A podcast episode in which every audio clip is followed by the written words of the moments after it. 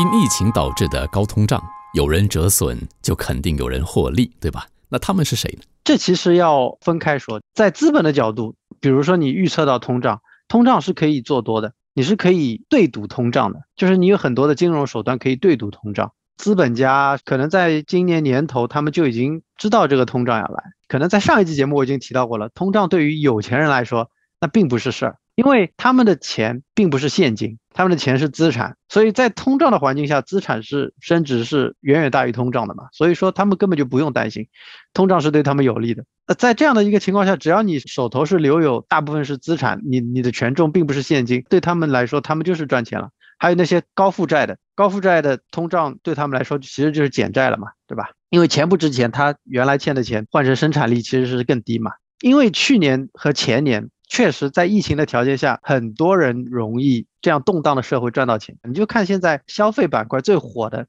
一个是车，一个是奢侈品，对吧？这都是针对有钱人的嘛，还有这房子嘛，对吧？这一小部分人，他可以撬动整一个经济体的一个奢侈品、一个房价、一个车价的一个走势。就举个例子，新加坡它的私宅成交，我没有记错的话是一千多户，也就是说这一千多个家庭就可以决定它整个私宅的价格走势。那在新加坡其实是并不是绝大部分，对吧？它并不是一个多数的一个比例，所以说这就是为什么大家生活的都那么艰苦，哎，却房子很无奈的必须涨价，因为他们能够在这当中获利到，所以他们有这样的一个，我可以说是有这样的一个眼光或者能力，他们知道他们应该把钱放去哪里，所以他们无疑就是最好的资产就是房产嘛，房产上涨是没有办法控制的，以目前的角度来看。